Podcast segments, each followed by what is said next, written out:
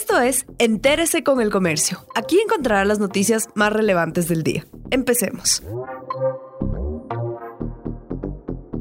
A continuación, los temas más destacados en el comercio este sábado 13 de marzo.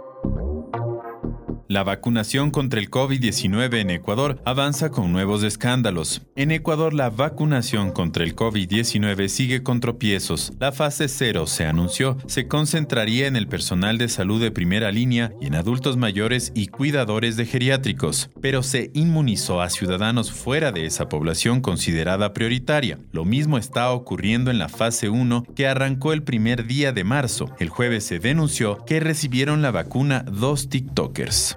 Bye.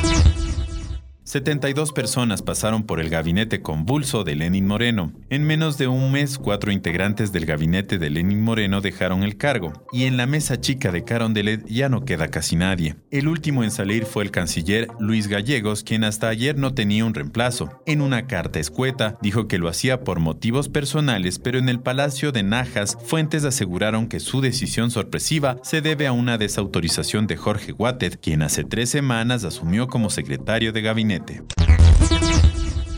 En 17 provincias del país se autorizó la apertura de centros de diversión nocturna. En 77 cantones ya funcionan de nuevo los bares, en otros 76 las discotecas y en 70 los centros de tolerancia en medio de la emergencia sanitaria por el COVID-19. Los municipios afirman que controlan el aforo de estos espacios para evitar aglomeraciones, pese a que el COE nacional recomendó aún no autorizar la reapertura de estos sitios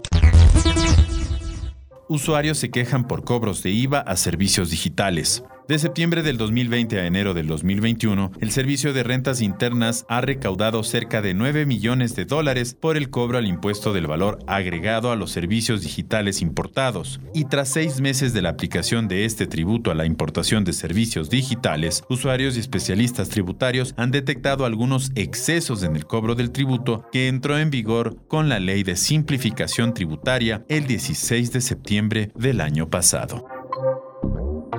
Gracias por acompañarnos. No olviden seguirnos en Facebook, Twitter e Instagram como El Comercio Com.